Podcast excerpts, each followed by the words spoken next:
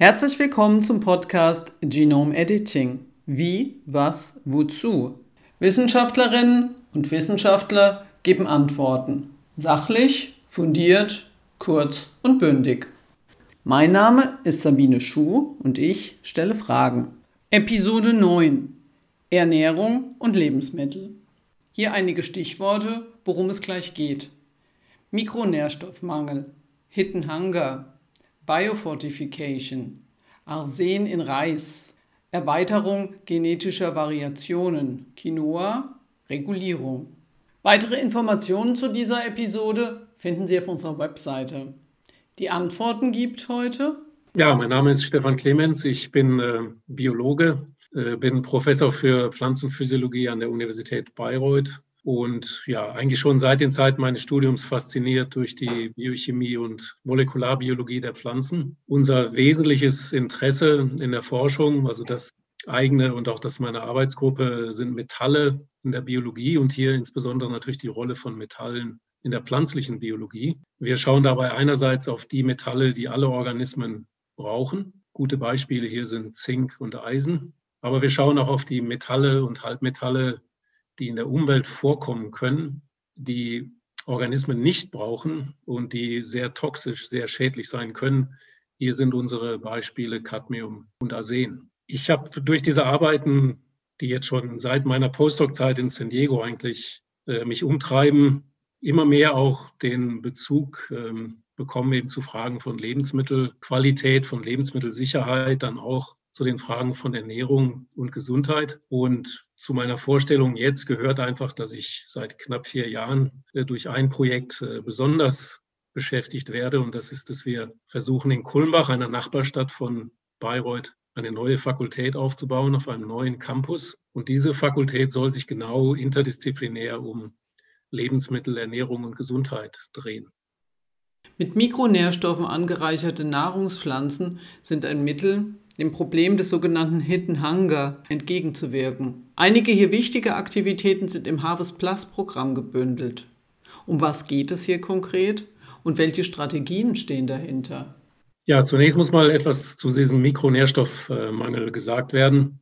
Es ist ein äh, in Europa weitgehend unterschätztes Problem, aber die Schätzungen von UN-Organisationen zum Beispiel gehen davon aus, dass ungefähr zwei bis drei Milliarden Menschen weltweit unterversorgt sind mit Mikronährstoffen wie Eisen oder Zink oder auch mit Vitaminen wie dem Vitamin A. Harvest Plus ist ein Programm, das von verschiedenen philanthropischen Organisationen vor allen Dingen finanziert wird. Also ganz wichtig ist hier die Gates Foundation. Und das Ziel dieses Programms ist, mit züchterischen Mitteln vor allen Dingen zu Nutzpflanzen zu kommen, die eine, einen höheren Gehalt solcher Mikronährstoffe und Vitamine aufweisen. Und es ist auch noch ganz wichtig, diese Mikronährstoffe in einer bioverfügbaren Form enthalten, sodass sie also tatsächlich, wenn diese Pflanzen von uns gegessen werden, äh, diese Nährstoffe auch in unsere Körperzellen aufgenommen werden können. Und Harvest Plus arbeitet eben zunächst mal vor allem mit klassischer Züchtung, äh, aber es gibt eben natürlich auch die Option, eben gentechnische Methoden einzusetzen oder jetzt eben natürlich seit einigen Jahren eben auch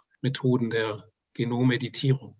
Und ich will das wirklich nochmal betonen. Es ist ganz wichtig, dass wir dieses Problem adressieren. Letztendlich ist es auch in Europa so, dass wir wahrscheinlich eine Unterversorgung haben. Und es wäre äh, die einfachste Lösung dieses Problems, wenn man einfach Nahrungspflanzen hätte, äh, die etwas höhere Gehalte aufweisen. Denn so kann ich völlig unabhängig auch von politischen, ökonomischen Verhältnissen äh, am leichtesten dafür sorgen, dass diese Mikronährstoffe tatsächlich auch die Menschen erreichen.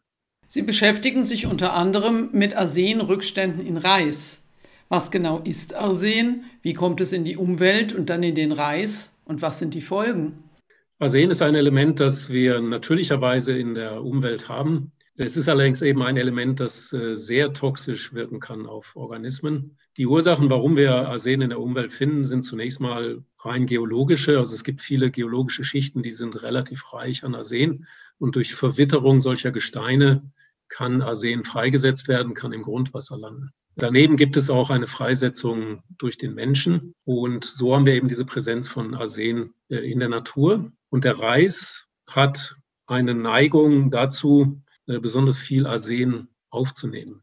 Man muss sich grundsätzlich klar machen, dass Organismen nicht zu 100 Prozent unterscheiden können zwischen den Elementen die sie brauchen und denen, die sie nicht brauchen. Und es gibt eine gewisse Restaktivität praktisch, durch die auch Arsen in Zellen hineingelangen kann. Und diese Aktivitäten sind beim Reis besonders ausgeprägt. Und Arsen existiert in verschiedenen chemischen Formen. Und die Form, die besonders gut für Pflanzen verfügbar ist, tritt vor allen Dingen bei überfluteten Feldern auf. Und das ist eben die Art, wie man Reis anbaut. Und so kommt es, dass der Reis besonders viel akkumuliert. Und wir wissen eben auch, dass Arsen vor allen Dingen die chronische Belastung, die durch eine ständige Aufnahme kleiner Mengen passiert, dass diese chronische Belastung eben zum Beispiel mit äh, Krebsrisiken verbunden ist. Also besonders dokumentiert ist das in Bangladesch.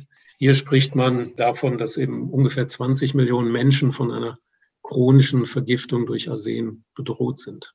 Welche Möglichkeiten sehen Sie, diesem Problem, das ja Millionen von Menschen betrifft, zu begegnen? Die Forschung ist ungefähr vor 20 Jahren äh, sehr stark beschleunigt worden, als man realisiert hat, dass dieses Problem eben gerade in Bangladesch auftritt. Auch in, in China wird sehr viel daran geforscht. Und wir haben in den letzten 20 Jahren durch die Anstrengungen wirklich vieler hundert Wissenschaftlerinnen und Wissenschaftler weltweit äh, sehr viel über die Mechanismen gelernt, die dazu führen, dass Arsen in eine Pflanze aufgenommen wird und auch in einer Pflanze den Weg bis in das Korn zurücklegen kann. Und wir hätten jetzt die Möglichkeit, dieses Wissen zu nutzen, indem wir eben ganz gezielt bestimmte Gene zum Beispiel inaktivieren oder versuchen, Arsen in den Geweben stärker festzulegen, die eben nicht gegessen werden. Also die Forschung ist jetzt dank der Anstrengung der letzten 20 Jahre so weit, äh, dass wir wirklich versuchen könnten, dieses Wissen, das wir gewonnen haben, züchterisch zu nutzen. Allerdings unter Verwendung äh, der modernen, der neuen Methoden. Die Universität Heidelberg verkündete kürzlich die Entdeckung einer Pflanzenvariante, die den Giftstoff weitgehend neutralisiert. Das Ergebnis kam mit Hilfe von CRISPR zustande. Kann diese Entdeckung eine Chance auf dem Weg zur Problemlösung sein? Und wie könnte die weitere Entwicklung bis zum praktischen Einsatz aussehen? Äh, diese Veröffentlichung, die wirklich äh, wunderbar ist und die ich auch äh, allen zum Lesen empfehle, ist ein typisches Beispiel dafür, wie man eben mechanistisches Wissen gewinnt. In dem Fall ist es so, dass man eine Mutante beim Reis gefunden hat, die in ihrem Schwefelstoffwechsel eine Veränderung hat. Und wir wissen, dass viele der schwefelhaltigen Stoffe, die von Pflanzen gebildet werden, wichtig dafür sind, Arsen festzuhalten. Also unsere eigenen Arbeiten haben das auch gezeigt. Es gibt so kleine Peptide, die nennt man Phytochelatine. Das ist ein Thema, das mir auch schon lange umtreibt. Und diese Phytochelatine sind sehr gut darin, Arsen in der Wurzel festzuhalten, sodass also Arsen gar nicht bis ins Korn gelangen kann. Und diese Mutante, die die Kollegen in Nanjing und Heidelberg untersucht haben, die sorgt für eine stärkere Synthese dieser Moleküle, dieser Verbindungen, die Arsen sehr gut festhalten. Und diese Erkenntnis ist sicherlich auch ein guter Schritt dahin, dass man äh, dass man Pflanzen entwickelt, die wirklich weniger Arsen im Korn haben. Also ich würde ganz klar sagen, wir sind jetzt so weit, dass wir das angehen können, aber wir müssen ganz bestimmt mehr genetische Variationen erzeugen, als wir natürlicherweise finden. Und das können wir mit Genomeditierung, mit Genomediting erreichen. Darüber hinaus, welche neuen Möglichkeiten könnten sich durch den Einsatz von Genom-Editing gerade für den auf zeitnahe und nachhaltige Lösungen angewiesenen Sektor Ernährung ergeben? Also ich, ich will nur versuchen, ganz kurz anzudeuten, welche neuen Möglichkeiten das Genome-Editing eröffnet. Und diese Möglichkeiten sind fantastisch. Und ich habe an anderer Stelle auch schon mal gesagt, eigentlich ist CRISPR-Cas ein Geschenk des Himmels, in Anführungsstrichen. Äh, wir stehen vor Riesenherausforderungen. Wir müssen die Erträge weltweit gesehen weiterhin erhöhen, um sicherlich mindestens 50 Prozent in den nächsten 30 Jahren. Das Gleiche, das Ganze muss nachhaltiger passieren. Das heißt, möglichst mit weniger Flächenverbrauch, mit weniger Ressourceneinsatz. Äh, wir müssen immer noch weiter steigende Anforderungen auch an Nahrungsmittelvielfalt und Qualität erfüllen. Und das Genome Editing bietet hier fantastische Möglichkeiten. Zunächst mal auch, weil es die Möglichkeiten der klassischen Züchtung sehr stark erweitert. Ich habe ja eben schon gesagt, klassische Züchtung ist immer dadurch limitiert, dass sie eben die aufgetretene genetische Variation nutzen muss. Der Mensch hat auch immer nachgeholfen, zum Beispiel indem er Mutationen wirklich künstlich erzeugt hat, um mehr genetische Variation zu haben. Heute könnten wir gezielt in einzelnen Genen, von denen wir wissen, dass sie ganz wichtig sind für die Eigenschaften von Nutzpflanzen, ganz gezielt weitere Variationen erzeugen und dadurch das Züchten beschleunigen. Wir können auch etwas, was die Züchter seit Jahrzehnten quält, angehen. Wenn ich auf einem Chromosom direkt nebeneinander ein, eine günstige Genvariante habe und eine ungünstige Genvariante, dann bekomme ich die normalerweise züchterisch nicht getrennt, weil ich müsste genau ein Crossing Over zwischen diesen beiden äh, Genvarianten haben. Wenn die nah beieinander liegen, ist die Wahrscheinlichkeit beliebig gering. Durch CRISPR-Cas und andere äh, Genome-Editing-Methoden könnte ich jetzt ein solches negatives Allel, das ich nicht haben möchte in meiner Sorte, könnte ich inaktivieren. Dadurch könnte ich also auch die Nutzung der klassisch genutzten Allele, die schon immer in der Züchtung auch genutzt werden, deutlich verbessern. Ich könnte das hat man jetzt schon sehr schön gezeigt bei der Krankheitsresistenz, zum Beispiel große Fortschritte erzielen. Ich könnte versuchen, etwas, was in einer Pflanze mal zufällig aufgetreten ist und gefunden worden ist, gezielt auch in anderen Pflanzen erzeugen. Anderes Beispiel, das ich noch erwähnen möchte, wir wollen die Vielfalt der Nutzpflanzen, die wir anbauen können, erhöhen. Wir sind sehr abhängig von nur ganz wenigen Arten, die für einen Großteil der Kalorien weltweit sorgen. Wir könnten also Vielfalt erhöhen, wir könnten gleichzeitig auch Landnutzung dadurch effektiver machen. Und da wir heute relativ genau wissen, auf welche Eigenschaften es ankommt, könnte man eben so eine Art beschleunigte, nachholende Züchtung auch für sogenannte Orphan Crops schaffen. Also Quinoa ist ein schönes Beispiel. Es gibt eine Eigenschaft beim, bei Quinoa, Bitterstoffakkumulation in der Samenschale. Wir wissen aber auch, es muss nur ein einziges Gen inaktiviert werden in Quinoa um die Synthese dieser Bitterstoffe in der Schale zu unterdrücken. Wenn man jetzt versuchen wollte, eben Quinoa schneller zu züchten, dann wäre es gut, diese Eigenschaft zum Beispiel sehr schnell in viele Quinoa-Sorten zu bringen. Züchterisch wäre das ein Weg von Jahrzehnten. Äh, über Genome Editing wäre das extrem schnell zu erreichen. Ich kann also wirklich unsere Nahrungsbasis erweitern, die Diversität der Nahrungspflanzen, die wir nutzen können, erhöhen. Noch eine konkrete Frage zur Regulierung. Sollten mit Hilfe von Genome Editing entstandene Pflanzen nach den bislang geltenden Regeln als Gentechnik eingestuft und auch entsprechend reguliert werden? Die kurze Antwort ist nein, aber ich möchte auch ein bisschen was dazu sagen. Ich habe äh, selber gelernt, dass äh, Gentechnik so definiert ist, dass es eine Neukombination von Nukleinsäuren ist. Mit dieser Definition haben wir immer gearbeitet. Das heißt, ich nehme ein Stück DNA und ich nehme ein anderes Stück DNA aus einer anderen Quelle, aus einem anderen Organismus und die bringe ich jetzt zusammen so wie sie natürlicherweise nicht zusammenkämen oder nur sehr unwahrscheinlich zusammenkämen. Das kann natürlich passieren durch horizontalen Gentransfer, aber passiert in der Regel nicht.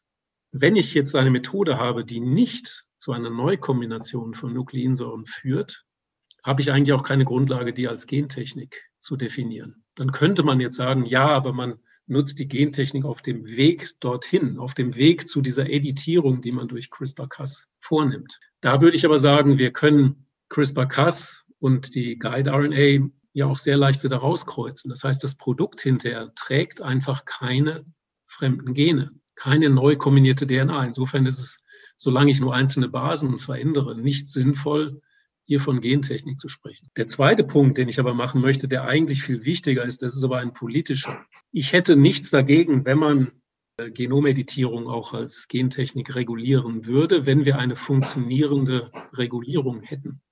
Aber wir schauen auf eine grandios gescheiterte Regulierung in den letzten 30 Jahren. Denn wir sehen, dass eine Innovation, die auch in Europa entwickelt wurde in den 80er Jahren, äh, hier zu keinerlei sinnvoller kommerzieller Nutzung geführt hat. Und es liegt daran, dass die Regulierung versagt hat, weil sie, sie hat keine realistische Risikoeinschätzung vorgenommen. Sie negiert komplett, dass wir seit 30 Jahren Erkenntnisse gewinnen über Risiken. Und äh, insofern muss man eben feststellen, dass diese, dass diese Regulierung einfach gescheitert ist. Sie hat sich auch sehr schädlich für andere Länder, gerade für afrikanische Länder, ausgewirkt. Und das ist ein zweiter Grund für mich, warum ich auf keinen Fall äh, es für sinnvoll halte, jetzt genomeditierte Pflanzen genauso zu regulieren.